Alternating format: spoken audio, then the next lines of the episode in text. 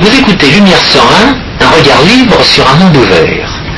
Aujourd'hui, François Guillaume et moi-même, Georges Lame, vous proposons un échange sur euh, l'actualité, cette actualité critique, la crise, entre guillemets, dont on nous rebat les oreilles, eh bien, est pour nous une crise fondamentalement intellectuelle. Et l'objet de notre échange ce soir va être de faire apparaître tous les éléments de cette crise intellectuelle. Nous allons le faire en, en trois temps. Enfin, certains éléments de la crise intellectuelle. Ah, je crois que ça va un petit peu au-delà et ça permet Parce qu'on de peut pas remettre forcément aborder le relativisme, le, le subjectivisme normatif. On doit parler de gens qui se sont trompés dans leur appréciation de la conjoncture. Oui, mais ils se sont trompés et ils en supportent les conséquences. Bien évidemment, d'autres, euh, des tiers, en supportent aussi les conséquences et on aurait tendance à, euh, mais on, c'est-à-dire les médias, auraient tendance à mettre euh, l'accent soit sur une partie de ceux euh, qui se sont trompés, soit sur ceux qui supportent les euh, pertes du fait des erreurs des autres. Alors c'est pour ça qu'il s'agit bien de clarifier un petit peu euh, ces relations. Les trois temps que nous allons évoquer seront les suivants. Dans un premier temps, nous allons euh, évoquer la question des prix, des taux d'intérêt et des taux de change, déformés par euh, la politique monétaire. Dans un deuxième temps, nous évoquerons les pertes conséquences de ces prix euh, déformés, de ces faux prix. Et dans un troisième temps, nous évoquerons eh bien, ce qui est à la base de euh, toutes ces erreurs d'action et que nous envisageons comme étant le produit du pseudo-expérimentalisme. On a déjà eu l'occasion dans une émission précédente de parler de ce qu'était le pseudo-expérimentalisme. Et bien là, nous allons de nouveau évoquer en relation avec euh, la crise intellectuelle que nous vivons aujourd'hui. Alors tout d'abord, évoquons qu'on soit obligé de conclure que la crise intellectuelle n'est pas près d'être résolue, étant donné la façon dont les hommes de l'État réagissent à, à celle-ci. Oui, mais c'est pour ça qu'il s'agit de partir d'un point de départ clair et ce sera à chacun de réfléchir et de voir la logique qui amène à tirer les conséquences de ce point de départ clair. Euh, Le point de Alors la départ, question des prix. euh, Le point de départ, c'est le, c'est la, la question euh, que nous sommes obligés de nous poser quand nous voulons expliquer ce qu'on appelle une crise. C'est pourquoi est-ce que tant de gens se sont trompés si massivement et tous dans le même sens. Et alors, nous avions expliqué que la, la cause immédiate de ces, ces effondrements, c'était la- l'intervention de l'État qui avait obligé les banques à, fa- à faire des prêts euh, dont euh, il y avait peu de chances que ceux-ci fussent remboursés, étant donné que c'était des prêts à des, à des gens dont l'histoire euh, financière était mouvementée. Selon l'expression consacrée. Mais le- on, on voit quand même des, des financiers qui, eux, risquent en partie leur propre argent, euh, se, se demander comment ils ont, ils ont fait pour pour, traiter ces mauvais prêts comme s'ils étaient bons. Et donc la question est de savoir comment ils ont pu se tromper à ce point.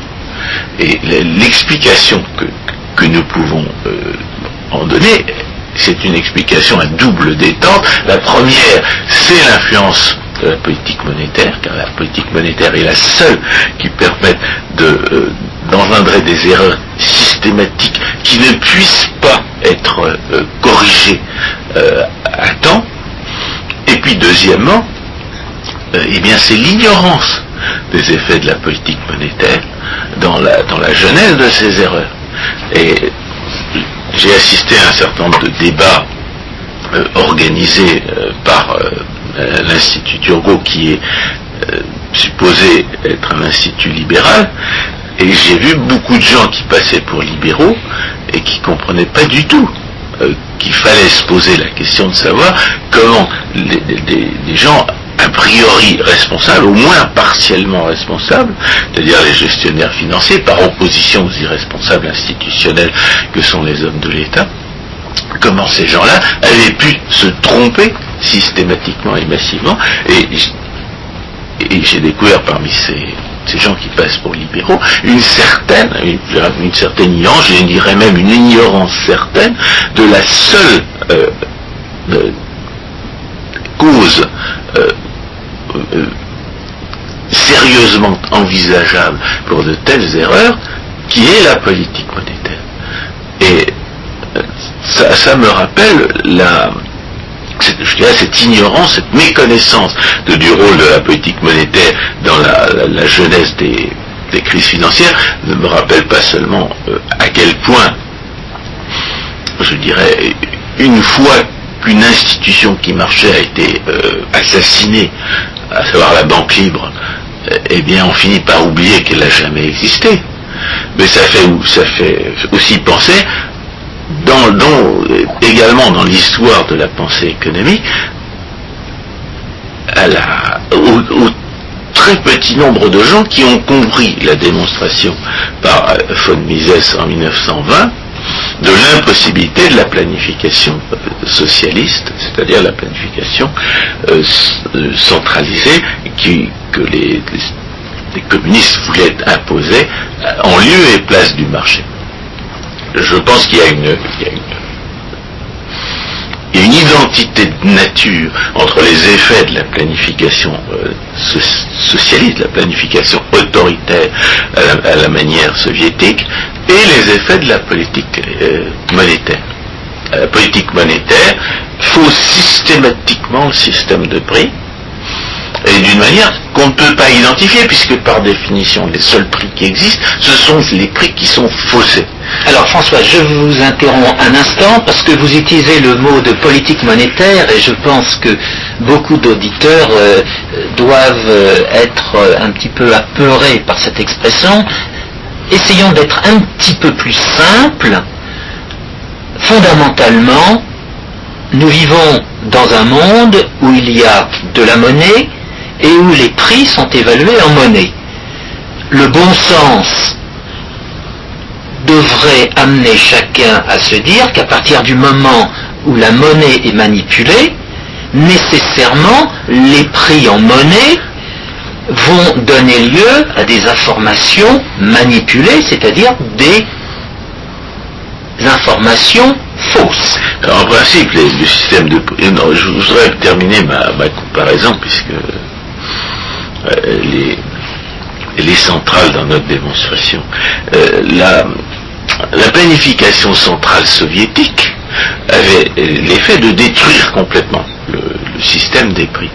C'est-à-dire que dans la planification centrale soviétique, on ne pouvait pas savoir quels auraient dû être les prix parce que les, hommes de l'État, la police, euh, la Tchéka à l'époque, ou la GPU, c'est plutôt la, la, Tchéka, la Tchéka euh, eh bien, interdisait les échanges, et à partir du moment où la Tchéka interdit les échanges, il n'y a plus de prix, et on ne peut plus savoir quelle est la rareté relative. Oui, mais là, François, je, vous je vous interromps encore de nouveau, parce que justement, il convient de distinguer l'échange de type troc et l'échange monétaire. Oui, mais on, va y revenir.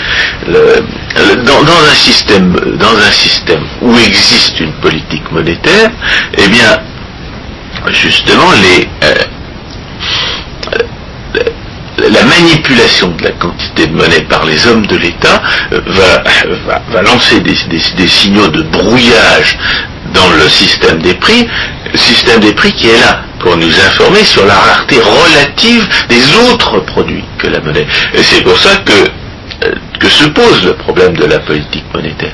Le problème de la politique monétaire, comme ne le comprend pas, comme ne le comprennent pas des gens comme Rothbard, par exemple, qui sont assez euh, libéralement déflationnistes, c'est que la, il faut essayer d'éviter au maximum que les variations de la quantité de monnaie euh, influencent le, système de prix, euh, c'est-à-dire les, indicateurs de rareté relatifs des autres produits que, que les prix en monnaie sont censés nous fournir. le problème de la politique monétaire, c'est d'empêcher les prix en monnaie de refléter autre chose que la rareté relative des, produits. Et le, évidemment, le problème de la politique monétaire naît parce que la politique monétaire est possible. Et si la politique monétaire est possible, c'est parce que les hommes de l'État ont monopolisé la production de monnaie il faut bien comprendre que euh, il en est de la politique monétaire comme de la planification centrale, c'est-à-dire qu'on pourrait s'en passer complètement. elle est elle-même, euh, l'existence même de la politique monétaire est à la source du problème qu'elle engendre et qui en fait est insoluble. Parce que euh, la, politique monétaire, de même que la planification centrale soviétique, en empêchant la formation des prix, casse les procédures et les, institutions qui permettaient justement aux, informations de prix d'apparaître, eh bien la, politique monnaie, le, monopole étatique sur la monnaie, en, interdisant aux, gestionnaires, euh, aux fabricants de monnaie, que sont essentiellement les banquiers, de,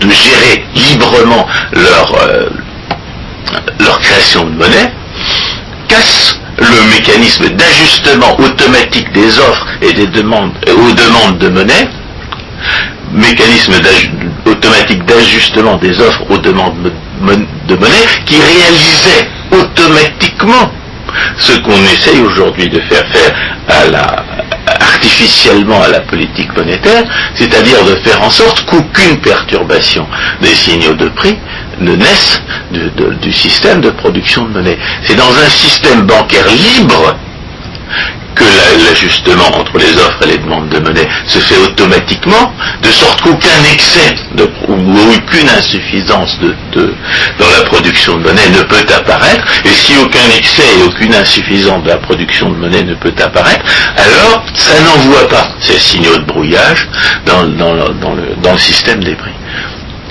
Mais comme la banque libre a été exterminée essentiellement au milieu du 19e siècle, et comme la plupart des gens, y compris les libéraux, ont oublié que ce système de banque libre existait, que ce système de banque libre marchait parfaitement, et qu'aucune crise financière n'est jamais apparue dans aucun système de banque libre. Justement parce que c'est le, monopole qui empêche les ajustements entre les offres et les demandes de monnaie. Eh bien on se retrouve aujourd'hui avec un, système qui est qui, par nature engendre des, crises financières. Euh, et avec un public qui assiste à cela sans être seulement capable de comprendre d'où viennent, euh, d'où viennent ces erreurs systématiques et, massives qui conduisent à, des pertes aussi euh, spectaculaires. Alors la, crise est, effectivement une, crise de l'interprétation de la conjoncture. À partir du moment où, la, où personne personne n'a seulement l'idée de remettre en cause l'institution même qui crée ces crises de façon inévitable, eh ben, on on risque pas d'en être débarrassé. Et moi, ce que j'ai malheureusement pu constater, c'est qu'on arrive à organiser une conférence entre libéraux qui ne mentionne pas les, 150 années de, banque libre en, Écosse où aucune, euh, où aucune crise n'est jamais apparue, où il y a eu une seule faillite de banque et où les, déposants n'ont absolument rien perdu. Ni les économistes libéraux français du 19e siècle qui étaient soit contemporains de la banque libre, euh, soit euh, d'une génération qui avait connu la banque libre au moment où ils ont, écrit, et qui savaient tous que c'est le monopole monétaire qui est à l'origine des crises financières. à force de raisonner sur ce qui est politiquement faisable, à la différence d'ailleurs de ce que font les, les socialo-communistes qui passent leur temps à mettre en avant des normes qui sont non seulement irréalisables politiquement, mais strictement impensables. À force de ne proposer que ce qui est politiquement faisable, eh bien on finit par oublier complètement la seule solution qui existe euh, au, au, problème. Euh, J'ai déjà fait la comparaison avec le congrès de mathématiciens qui se réunirait pour savoir combien font 2 et 2, euh, étant bien entendu qu'il est absolument interdit de dire 4, eh ben on en est là aujourd'hui. On est dans une situation où on, peut parfaitement savoir ce qui provoque les crises financières et comment les éradiquer, et même ceux qui, connaissent la solution ne le disent pas. Ne le disent pas quand ils ont l'occasion de le dire. Ceux qui connaissent la, la solution euh, ne sont pas nombreux, je ne le pense pas. Et euh, justement, ils sont perdus, c'est pour ça que nous parlons de crise intellectuelle, euh, ils perdent le sens euh, des réalités. J'insiste sur cette réalité, les prix sont en monnaie et en conséquence, toute... Je, je, fais un blanc un instant parce que le, mot politique, le mot politique, même appliqué à, la monnaie, euh, doit être bien mesuré. Euh, la politique monétaire, c'est l'action monétaire euh, d'un gouvernement ou de, de ses, comment dire, de ses agencements de façon monopolistique et ça ne correspond pas à un phénomène, euh, disons, euh, contractuel. Euh, ça ne prend pas en considération. La monétaire est imposée. Elle est imposée. Et ce qu'il faut voir, c'est que dans son déroulement, cette politique monétaire agit par des voies qui peuvent surprendre les uns et les autres. Quand on dit que la politique monétaire a une influence directe sur les prix, c'est un phénomène euh, sur lequel il faut s'interroger, sur lequel il faut raisonner. En pratique, la politique monétaire ne consiste pas pour euh, la Banque centrale à dire le prix de telle chose sera tant ou le prix de telle chose sera tant. Non. La politique monétaire consiste à intervenir sur le taux d'intérêt à court terme qu'elle est supposée maîtriser. Et ce n'est que une des conséquences de la fixation de taux d'intérêt à court terme à certains niveaux qui va se répercuter sur les prix étant donné les décisions que prendront les uns et les autres pour échanger les biens à des prix en monnaie. Et c'est en cela que la politique monétaire est souvent euh, difficile à comprendre, c'est que son effet est... Même un cas de violence indirecte. Exact, c'est ce que j'allais dire. Pour parler des, des procédés de l'immigration fiscale, c'est un cas de violence indirecte. J'allais parler... Les gens, les gens ne se rendent pas compte que c'est la violence qui interdit aux banquiers de gérer leurs affaires comme ils le veulent, euh, violence monopolistique qui leur interdit par exemple d'imprimer leurs propres billets de banque, qui est la cause de ces crises, et qui a toujours été la cause de ces crises. Exact. Ils ne le comprennent pas parce qu'il n'y a pas un économiste monétaire sur 100 qui le comprenne, donc il n'y a pas un seul, un seul citoyen sur un million qui le comprenne. Et pourtant, c'est comme ça que ça ne marche pas. Et ça va même au-delà parce que les banques centrales qui vont fixer les taux d'intérêt à court terme ne sont pas seules au monde. Il y a en face d'elles d'autres banques centrales qui de leur côté, fixent les taux d'intérêt à court terme. Et tout cela... Dans leur propre monnaie. Dans leur propre monnaie. Mais le monde est fermé. Et tout cela, en définitive, se joue sur quoi? Sur le marché d'échange. Soit les banques centrales interviennent sur le taux d'intérêt à court terme, soit elles vont intervenir sur les taux de change euh, spot. Elles ne peuvent pas intervenir sur les taux de change à terme. En conséquence, Plutôt les taux de change à terme sont fixés par les taux spot et les taux d'intérêt. Compte tenu des actions des uns et des autres. Autrement dit, euh, c'est un, système de, billard à deux voire à trois bandes, pour autant qu'une banque centrale va essayer euh, soit de fixer son taux d'intérêt à court terme, soit de fixer euh, le taux de change à court terme, soit de faire, un- comme disent les Américains, un mix entre le taux de change à court terme et le taux d'intérêt à court terme. Mais tout cela pour finalement déboucher sur quoi? Pour déboucher sur des prix des biens qui vont être échangés et qui seront faux. Qui Ce qu'il faut comprendre, c'est que aussi bien les politiques de, taux d'intérêt que les politiques de change conduisent à des quantités de monnaie produite qui ne correspondent pas à la demande de monnaie. C'est-à-dire que c'est un excès d'offre de, monnaie ou une insuffisance d'offre de monnaie qui va, se, qui va se déverser sur les marchés des autres biens et qui va soit euh, faire monter les prix, prix de certains produits, soit les faire baisser d'une manière qui n'a rien à voir ni avec la, la- la demande des, des- des acheteurs, ni avec les- les conditions de la production. Exactement. C'est-à-dire qu'on va avoir des prix qui montent ou qui descendent indépendamment de la productivité, indépendamment de, de- de la, des projets que les, que les gens forment euh, à, à partir de ces produits. Indépendamment de la, de la, de, de la, des, des- de- des besoins que les gens éprouvent à, acheter les produits pour les, pour les, étant donné les, les- les- la rareté euh, euh, réelle euh, des produits en question. Donc la, les, politiques monétaires, par nature, faussent l'ensemble des prix. Et ce qui, euh, ce qui échappe à la plupart des gens formés dans les universités, euh, et pas seulement à la française, eh bien c'est que c'est l'ensemble du système des prix qui est, qui est affecté.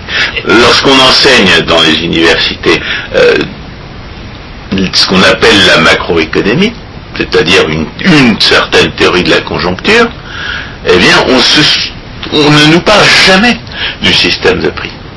Le seul prix dont on nous parle, c'est ce qu'on appelle soi-disant le niveau des prix, comme s'il y avait un niveau. Mais quand, quand on vous parle d'un niveau de prix, à quoi pensez-vous? Pensez à un lac, pensez à un océan. C'est plat. Mais le problème de la politique monétaire, c'est que justement, il n'y a pas un niveau. C'est que la politique monétaire va faire monter les prix à certains endroits avant. Et ils vont monter à certains endroits plus que d'autres, et ils vont monter à, certains endroits avant d'autres. Et ce, sont ces influences tout à fait spécifiques, tout à fait localisées, tout à fait datées, qui, qui créent la- la- le brouillage dans, le, le- dans, le- dans les signaux de prix. Exact. Et Alors le- les gens qui, ont réfléchi- qui réfléchissent depuis toujours en, en ces termes, et qui se trouvent être justement ceux qui ont démontré que la planification centrale soviétique ne peut pas fonctionner, eh bien, ces gens-là, ils nous disent, ah ben, il y a quelques chances pour que les prix augmentent euh, plus tôt ici que là, plus, plus fort ici que là, et par conséquent, euh, vous pouvez euh, donner une certaine description de principe de la manière dont une politique d'inflation ou une politique de, déf- de déflation fausse l'ensemble du système de prix. Il y, a, une autre chose qui est essentielle à propos de la planification soviétique, c'est que la, que la politique monétaire est aveugle. Parce que la politique monétaire, euh, idéalement, il faudrait qu'elle puisse se rendre compte de la manière dont elle fausse le système de prix pour, pour essayer de s'en abstenir. Euh, si elle crée trop de monnaie, eh bien ça va faire monter certains prix. Euh, Ça va même faire monter certains prix avant d'autres, ça va même faire monter certains prix plus que d'autres, euh, créant évidemment une, de fausses informations sur la rareté. C'est comme ça qu'on a qu'apparaissent ce qu'on a appelé les bulles. La- les- les- L'inflation des actifs, ça veut dire que la monnaie euh, nouvelle, la monnaie en excès a, a- a atteint les marchés des, actions, le, les mar- le marché immobilier avant le marché de, la, de la patate ou, du, ou, de l'automobile. ou des matières premières.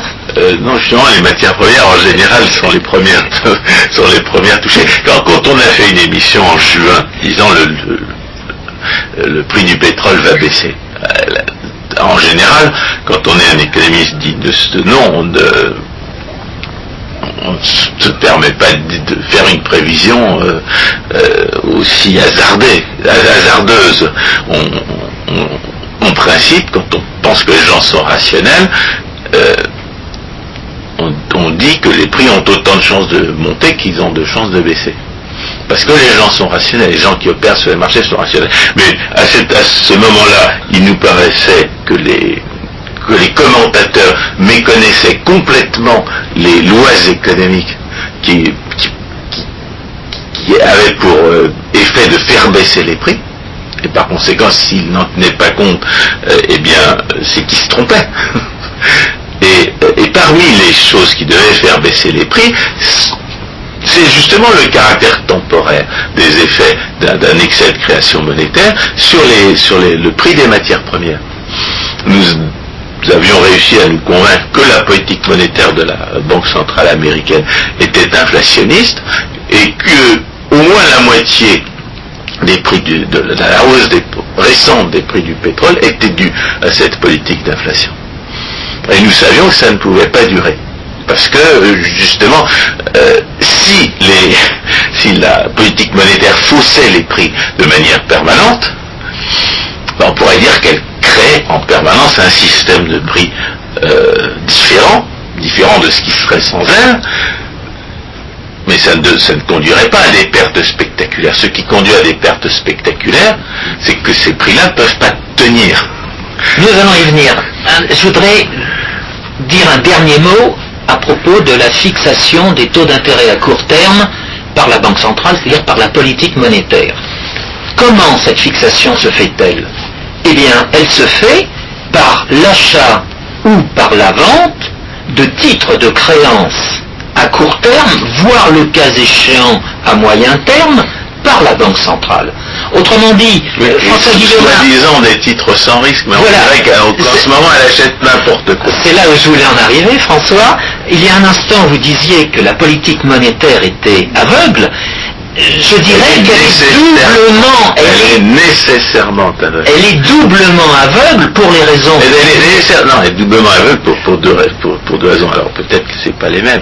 mais premièrement, elle va, lorsque les prix, lorsque les lorsqu'elle aura faussé les prix d'une manière euh, dont elle est capable de se rendre compte, bien ce sera beaucoup trop tard. Et deuxièmement, en général, elle ne se rend pas compte qu'elle fausse les prix.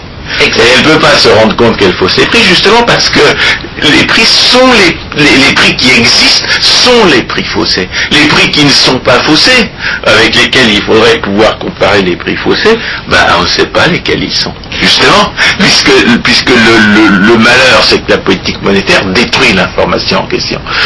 Alors ça, c'est l'aveuglement en relation avec les prix et euh, l'information. L'aveuglement euh, que je voulais souligner est en relation avec justement le caractère plus ou moins risqué des créances qu'elle achète. Ah, troisième raison pour laquelle la politique monétaire est aveugle. Alors, euh, pour autant que les créances à court terme qui sont l'objet d'achat ou de vente par la Banque centrale sont des créances d'État, les marchés financiers raisonnent sur le postulat que euh, ce sont de bonnes créances, euh, l'État, les États ayant a priori une bonne image de marque jusqu'au jour où ils en ont une mauvaise. Bien. mais, par exemple. Par exemple. Mais, à partir du moment où euh, la politique monétaire va autoriser l'achat par les banques centrales de crédit à moyen terme d'entreprises qu'on dira euh, de meilleur rating, eh bien, euh, cette démarche va cacher nécessairement des euh, risques qui ne sont pas évalués et qui oblitèrent potentiellement la monnaie qui est mise en circulation. Et ce point est tout à fait essentiel. C'est pour ça y a un au, départ, François, je, vous reprenais euh, concernant euh, la politique monétaire. Il faudrait que chacun comprenne bien en quoi consiste la politique monétaire. La politique monétaire, c'est certes une offre de monnaie par un monopole euh, centralisé, mais euh, la politique monétaire, c'est aussi euh, en pratique l'achat ou la vente de créances dont le risque n'est pas évalué et qui entrent dans le bilan de la banque et qui se trouve être, euh, euh, disons, la contrepartie de ce qu'on appelle la quantité de monnaie. Et euh, ce facteur est, tout à fait, comment dire, à, prendre en, considération, et de lui, aujourd'hui, résulte un grand nombre d'inconvénients. En quoi consistent ces inconvénients? Ben Justement, c'est que la faillite peut être déclarer la faillite de tel ou tel État ou la faillite de telle ou telle euh, euh, entreprise peut être euh, réalisée du jour au lendemain. Mais quel effet sur le, bilan de la Banque centrale? La Banque centrale peut faire autant d'inflation qu'elle veut. Elle peut imprimer des billets pour couvrir ses pertes. non, alors c'est là où nous entrons dans les relations qui peuvent exister entre les banques centrales ou le cas échéant euh, entre les banques centrales via un intermédiaire financier international comme le Fonds monétaire international, elles ne peuvent pas faire n'importe quoi. Cela se règle sur le marché d'échange. Et dans la mesure où il y aura... Euh, ah, il y a des conséquences, c'est vrai. Oui, les conséquences sont immédiates et elles se traduisent par une variation de taux de change euh, à court terme, elle se traduit. encore modifier les prix relatifs. Exactement. On va se euh, tous, les, tous les résidents d'une zone monétaire se retrouvent brusquement appauvris euh, relativement au reste du monde parce que leur monnaie a été dévaluée. Exact. Autrement dit, autrement dit, relativement au prix, la conséquence de cette action des autorités monétaires est à la fois la déformation de l'information en matière de prix, en matière de taux de change et en matière de taux d'intérêt à court terme, mais il faut, expliquer quelle information le taux d'intérêt est censé euh, apporter.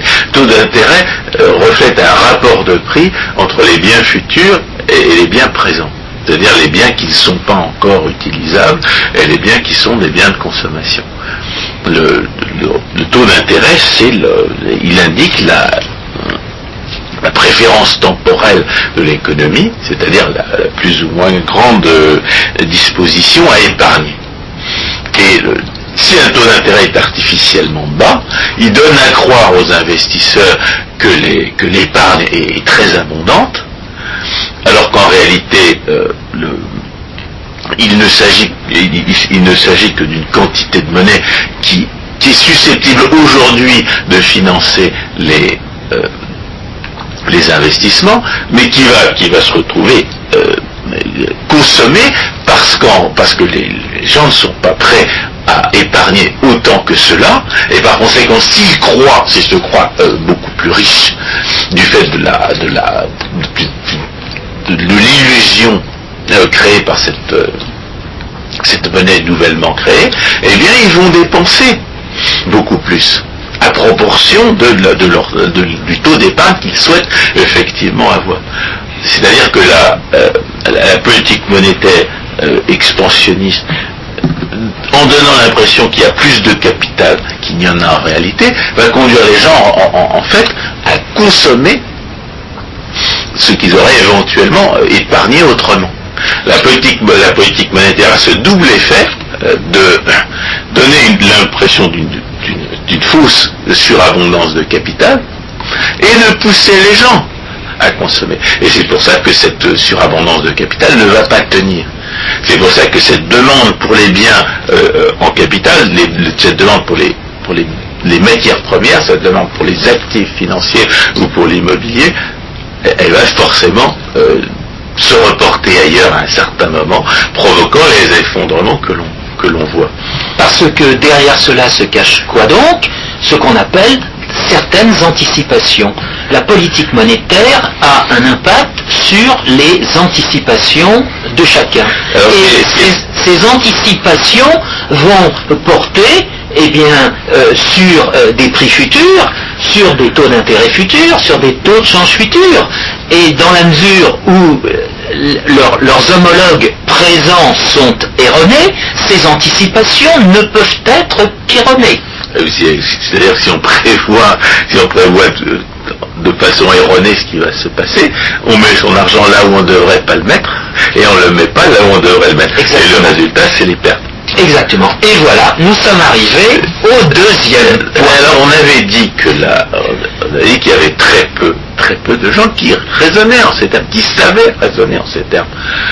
Euh, le problème c'est que même les gens qui savent raisonner en ces termes, eh ben, ils sont pas forcément beaucoup plus avancés pour autant.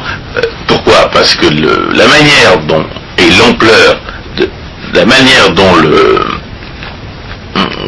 dont, les politiques monétaires faussent le système de prix, ils la connaissent dans, son principe.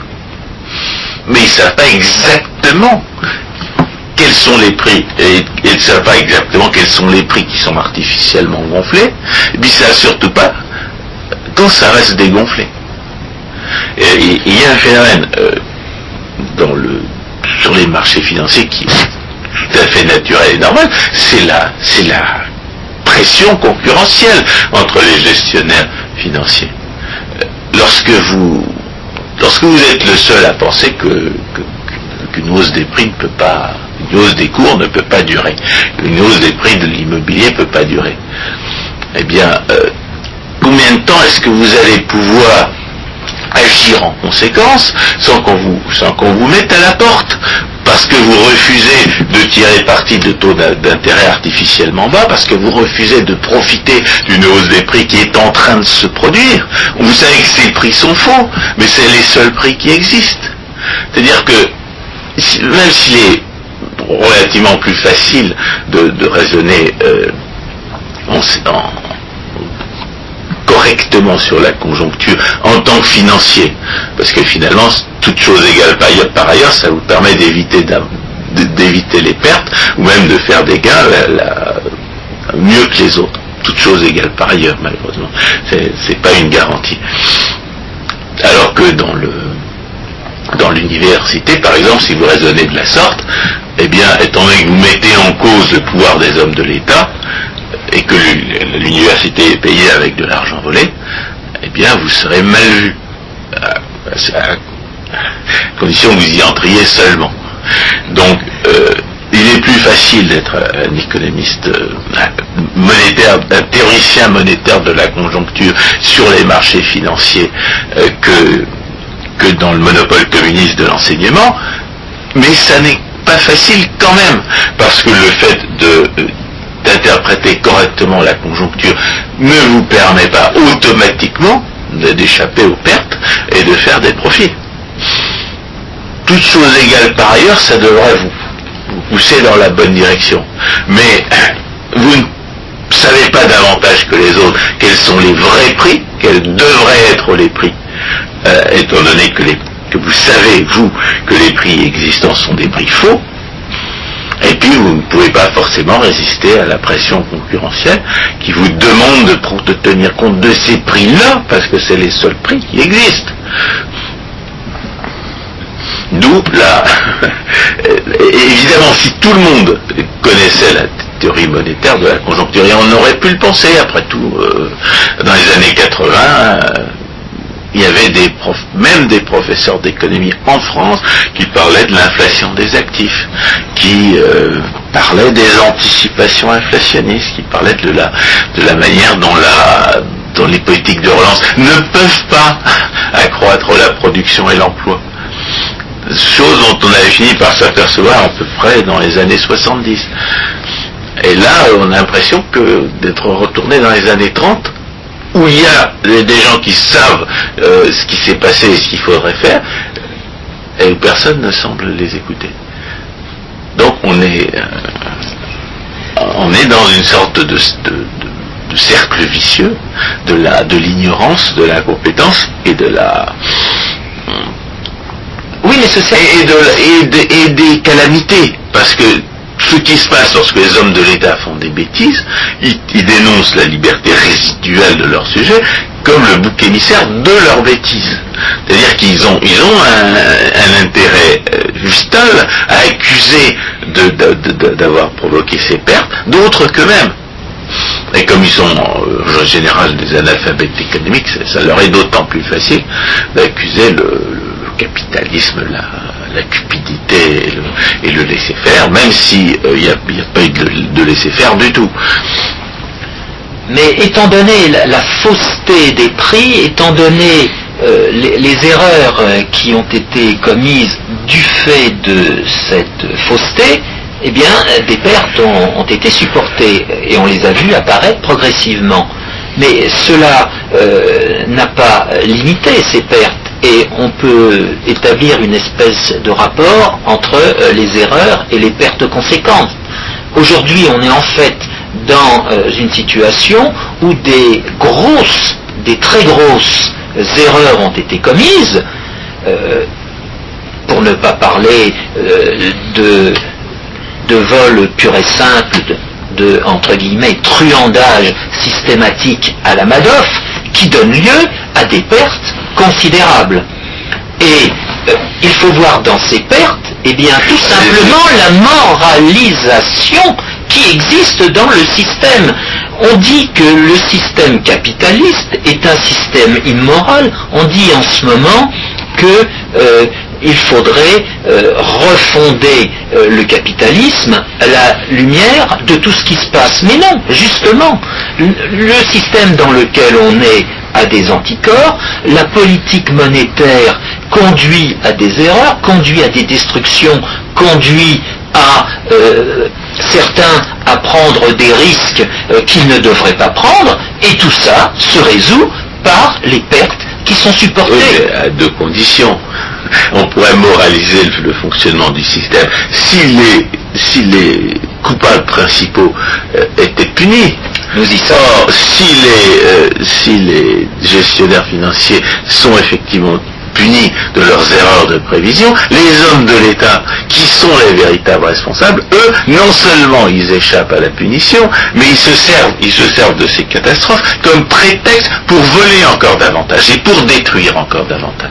Et donc, on n'a pas, on a, tant, qu'on n'a pas fait le lien entre l'intervention de l'État et les destructions causées par ce qu'on appelle les crises financières, c'est-à-dire tant qu'on n'a pas dit c'est le monopole d'émission de monnaie des hommes de l'État qui causent toujours les, crises financières et quand les, hommes de l'État n'ont pas ce monopole, il n'y a jamais de crise financière. Tant qu'on ne dira pas ça, eh bien on, restera dans ce cercle vicieux des calamités où la calamité provoquée par les hommes de l'État sert de prétexte à de nouvelles interventions étatiques qui elles-mêmes sont porteuses de nouvelles destructions. Voilà, et c'est pour ça que nous en arrivons à notre troisième point, étant donné euh, l'ignorance ou la connaissance refusée dans euh, les sujets que l'on vient de dire, eh bien, nous avons euh, la situation actuelle. Il faut essayer d'expliquer pourquoi les, gens ne comprennent pas ce, qui se passe. Alors, nous l'avons annoncé. Nous avons un certain, déjà présenté une certaine certaine interprétation des erreurs euh, qu'on nous a enseignées euh, et que, nous avons vu colporter dans le débat public, euh, erreurs dont le fondement, je dirais, intellectuel, réside dans ce que j'ai appelé le pseudo-expérimentalisme, c'est-à-dire une prétention parfaitement lié au socialisme, à traiter les effets de la pensée et de l'action humaine comme s'il s'agissait des, objets inanimés dont s'occupent les sciences physiques. Et euh, le, pseudo-expérimentalisme en l'espèce conduit, euh, comme Hayek l'avait dit dans son discours au prix Nobel, à s'intéresser à ce qui est euh, mesurable ou soi-disant ou prétendument tel, et non pas à ce qui est réel. C'est-à-dire, ça, ça conduit euh, notamment, comme Hayek l'avait euh, également dénoncé, puisque Hayek s'en voulait à la fin de son existence de ne pas avoir euh, suffisamment mis en cause ce qu'on appelle la macroéconomie euh, elle-même. Euh, le- une, une des conséquences de cette de ce pseudo-expérimentalisme en matière de théorie de la conjoncture, c'est qu'on va s'intéresser à des agrégats statistiques au lieu de s'intéresser au fonctionnement réel du système de prix. Or, c'est la manière dont l'intervention de l'État fausse l'information euh, transmise par le système des prix qui est l'objet d'étude euh, théorie, d'une théorie de la conjoncture. Or, ce n'est absolument pas comme ça que la, macroéconomie euh, aborde les choses. La macroéconomie est née de la, du, charlatanisme keynésien, dont nous avons expliqué pourquoi les, explications de- des crises ne, tenaient absolument pas debout. Nous avons dit, nous avons démontré que la, que la situation n'est pas keynésienne parce qu'il n'y a jamais de situation keynésienne. Il n'y a jamais aucune crise qui est apparue parce que, euh, parce que les, les salariés thésaurisent une partie de leurs accroissements de leurs re- de revenus. Parce que la consommation est insuffisante. Oui, euh, mais Ou qu'il y aurait une trappe à liquidité. Justement, non- là, de, de ce point de vue-là, non seulement les, les soi-disant euh, macro, macroéconomistes ne savent pas raisonner sur le système de prix, mais ils ne savent pas raisonner sur la structure de production. Parce qu'ils ne comprennent pas que lorsque vous retirez de l'argent hein, de, la production pour, épargner cet argent, ça ne fait pas, ça ne réduit pas l'emploi, puisque la, et ça ne peut pas réduire l'activité dans la mesure où la dépense n'a pas baissé la dépense s'est déplacée. Et, ça, conduit simplement à investir dans des capacités de production euh, plus efficaces, avec pour conséquence une tendance à la baisse des prix à la consommation.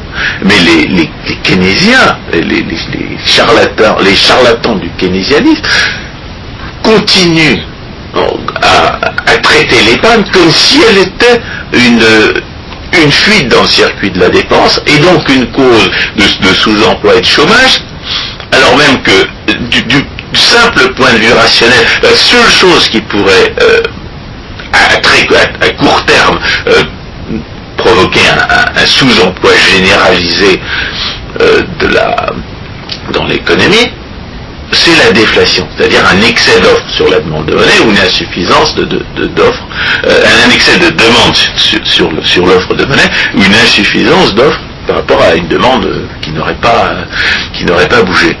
Donc le problème est essentiellement monétaire et on vient nous parler de- de relancer la consommation dans un contexte où ce dont on vient de s'apercevoir, c'est que l'épargne est insuffisante, puisque, le, puisqu'une- puisque des, des- des- des- des- des centaines de milliards de capital ont disparu. Mais soit dit Donc en on a, on a véritablement affaire à des fous qui font le contraire exact de ce qu'il faudrait faire. Soit dit en passant, euh, il faut euh, rappeler ou il faut se souvenir que dans la théorie générale de Keynes, son grand livre de 1936, qui est la Bible euh, des- politiques, euh, semble-t-il, aujourd'hui, les prix n'interviennent pas, les prix en monnaie n'interviennent pas. Alors après ce qu'on vient de dire, il faut se rendre compte de l'aberration de cette théorie envisager une théorie de l'équilibre économique général euh, sans que les prix puissent y jouer un rôle euh, nous situe dans un univers euh, Non, mais- à l'opposé de la réalité. Jacques Rueff avait bien montré que, le, que, que- que même dans au cas où la, où la cause immédiate euh, évoquée de façon absurde par Keynes, cette histoire de, de thésaurisation par les salariés d'un revenu supplémentaire, euh, aurait pu euh, provoquer un désajustement entre l'offre et la demande de monnaie, eh bien, il, aurait fallu que tous les prix soient, fixés, qu'on interdise à tous les prix de bouger pour, euh, permettre à une, à une crise durable de résulter de ce désajustement euh, transitoire et totalement invraisemblable entre les offres et les demandes de monnaie. Non, ce, ce point est très important euh, parce qu'il cache aussi que la macroéconomie, mais on a déjà eu l'occasion de le dire, euh, fait abstraction euh, de euh, la liberté humaine et fait abstraction euh, des règles de droit. Euh, je fais surtout abstraction des règles, des, des lois de l'économie. Bah oui, Le- le- ce qui fixe les prix, ce sont les lois de- des offres et des demandes. C'est-à-dire, de- oui, mais, Mais à la euh, base de cela, il y a l'action humaine étant donné les règles de droit. Ah, mais c'est pour ça que quand on parle de la conjoncture, il faut toujours parler des offres et des demandes, même en ce qui concerne la monnaie. Entièrement On, on d'accord. sait toujours, on se, euh, on fait, on fait une concession verbale euh, tout à fait tout à fait condamnable à cette fausse approche de la conjoncture qu'est la macroéconomie en parlant de l'offre ou de la demande de monnaie par exemple. Il faudrait, dire les offres et les demandes de monnaie, de l'offre ou de la demande de produits. Il faudrait dire les offres et les demandes de produits, puisque ce sont les offres et de, de monnaie euh, sont les désajustements entre les offres et les demandes de monnaie qui vont conduire à des désajustements entre les offres et les demandes de produits et, et qui, et qui peuvent très bien amener ce que les, macroéconomistes croyaient impossible jusqu'aux années 70, c'est-à-dire une simultanéité d'inflation, de, hausse, généralisée des prix et de, sous-emploi d'un très grand nombre de facteurs de production. C'est le, caractère artificiellement et global de leur approche qui les empêchait de se rendre compte que les deux étaient, étaient parfaitement possibles simultanément. Et c'est d'ailleurs pour ça qu'on peut quand même se demander euh, pourquoi on n'a pas... Enfin, les progrès qui avaient été faits dans ces années-là, dans les années 70 et 80, les années 70 où on se rend compte qu'on peut avoir à la fois inflation et chômage, à les années 80 on commence à parler de l'inflation des actifs, pourquoi ces progrès-là, on dirait qu'ils ont été... euh, ils ont été effacés. On, est gouverné par des gens qui considèrent l'autoritarisme comme une fin en soi, c'est-à-dire le socialisme comme une fin en soi, et qui, en, reviennent à des, théories qui ont toujours été complètement absurdes et qui sont, et qui sont réfutées depuis un demi-siècle. et va de pair avec euh, ces raisonnements en termes macroéconomiques la référence permanente aux statistiques, à des statistiques qui porteraient en elles euh, la réalité. C'est ce que c'est ce que Hayek dénonçait dans son discours du prix Nobel que j'ai cité tout à l'heure. Il parlait de pretense of knowledge. Le pretense of knowledge, ça ne veut pas seulement dire qu'on prétend savoir ce qu'on ne sait pas, c'est qu'on fait semblant de savoir. C'est-à-dire qu'il y a dans la, il y les abracadabras mathématico-statistiques une imposture consciente, mais une, imposture que l'on pratique de manière tellement euh, universelle qu'on finit par oublier que c'est une imposture. Alors lorsqu'on raconte l'histoire du, euh, de l'ivrogne qui cherche son portefeuille, non pas sur le trottoir où il pense l'avoir perdu, mais sur le trottoir d'en face parce que c'est mieux éclairé, ben, on raconte une histoire drôle. Mais c'est ce que font sans arrêt les pseudo-expérimentalistes, et notamment quand ils étudient les, problèmes de conjoncture. C'est-à-dire qu'ils étudient non pas les, procédures et les nécessités de l'ajustement dans le système des prix, mais ils étudient ce dont on sait que c'est complètement euh, aveugle pour des raisons de principe, comme la politique monétaire. Ils étudient ce dont on sait que ça n'a aucun sens et aucun rapport avec l'action humaine comme les, les agrégats du produit national ou du revenu national Ou comme le solde de la qui, balance des qui paiements. additionne les torchons et des serviettes et les serviettes. Non, eh ben, des paiements, au moins, ça, ça peut se mesurer en monnaie. Mais le, le, la- le produit national, c'est additionner des torchons et des serviettes. Oui, mais le solde de la balance Et puis le qui est présenté le comme une contrainte est une plaisanterie. Et le produit national, le produit national qui, qui compte la prétendue production des hommes de l'État à ce qu'elle vole aux contribuables. Alors que justement, le, le fait que cet argent est volé est bien la preuve que cette prétendue production vaut beaucoup moins que ce qu'on fait, payer aux contribuables en question. Sinon, on n'aurait pas obligé, serait pas obligé de le forcer à payer. Tout, ça, tout ça est un charlatanisme euh, tellement répandu et pratiqué de façon euh, tellement universelle que qu'on finit par oublier que c'est du charlatanisme. Que ce sont des ce sont des fictions polies qui deviennent quasiment euh, mal, mal élevées de, de mettre en cause. C'est ce qui m'avait amené à écrire dans le dans la revue trimestrielle de la LEPS en 1990 un article qui s'intitulait La conjoncture à du dirigisme. François, le temps passe. Je voudrais qu'on en arrive à notre euh, dernier sous-point. Euh, nous venons d'évoquer un aspect euh, du pseudo-expérimentalisme qui conduit à la crise intellectuelle dans laquelle nous nous trouvons, euh, envisageons l'autre qui est tout à fait aussi important, à savoir cette formalisation mathématique qui a en fait dupé les gestionnaires euh, financiers qui pensaient pouvoir faire de gros euh, bénéfices, de gros profits en appliquant des modèles qui étaient soi-disant éprouvés à l'aune, à l'aune des, théorèmes mathématiques. C'est le thème, ce on a affaire à des infradéterministes en fait. Euh, il faut comprendre que qui dit expérimentalisme dit déterminisme. Or, le déterminisme, même dans les sciences naturelles, il n'est plus à la mode. Enfin, on ne le considère plus comme universel.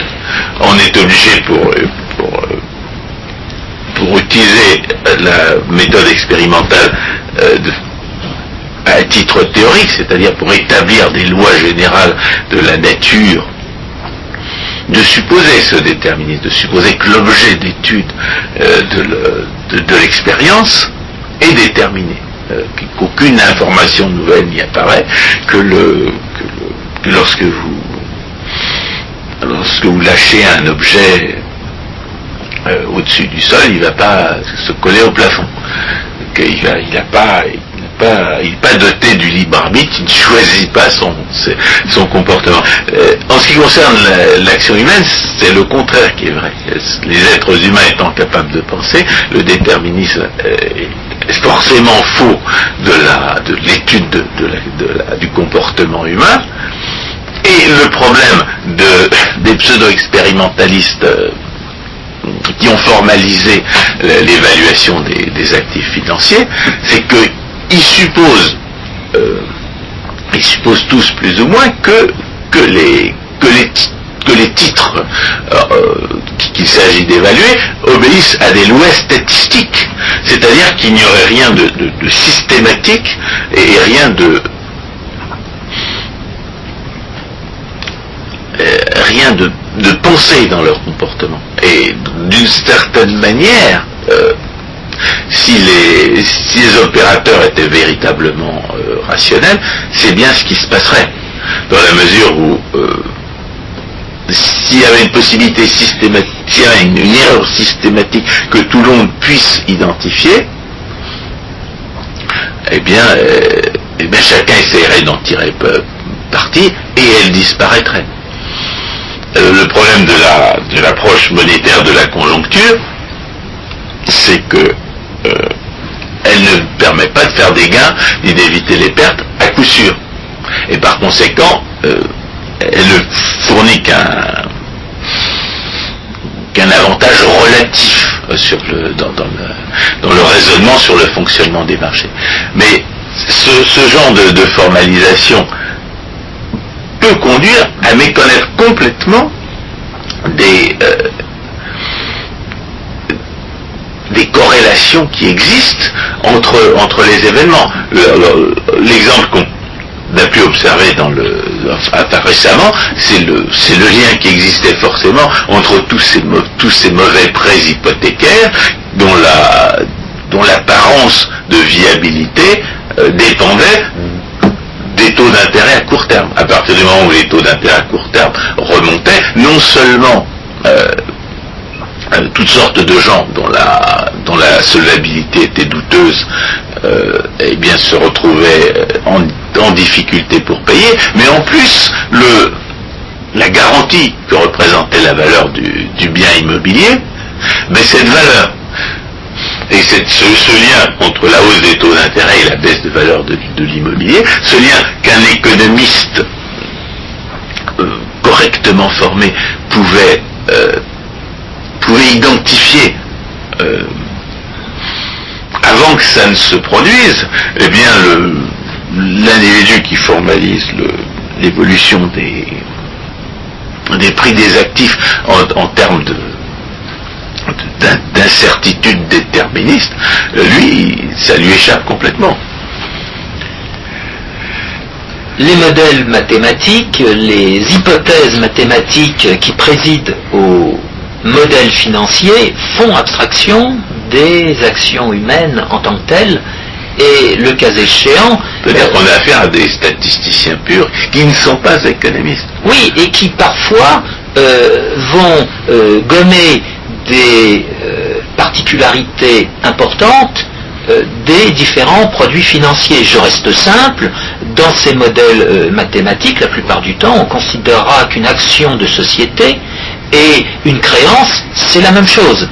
Bien que l'action de société soit un droit de propriété, alors que euh, la créance, c'est euh, la, la contrepartie d'un prêt et ça résulte d'un contrat. Il y a euh, même des gens qui, disent que, qui disent que c'est indifférent de se financer avec des fonds propres ou Exactement. Alors quand on est dans une telle- hein. quand on est dans une telle confusion, il ne faut pas s'étonner qu'un jour, étant donné euh, la politique monétaire qui déforme prix, taux de change et taux d'intérêt, on arrive à la catastrophe. Eh bien, cette catastrophe a donc fondamentalement comme euh, principe une euh, ignorance intellectuelle qu'il s'agirait euh, de faire disparaître. Cette ignorance intellectuelle aujourd'hui euh, prend la forme de ce qu'on peut appeler une crise intellectuelle. Eh bien, Est-ce qu'on peut dire qu'on est en train d'en sortir? Non. c'est la grande question. On aura peut-être l'occasion de revenir sur le sujet.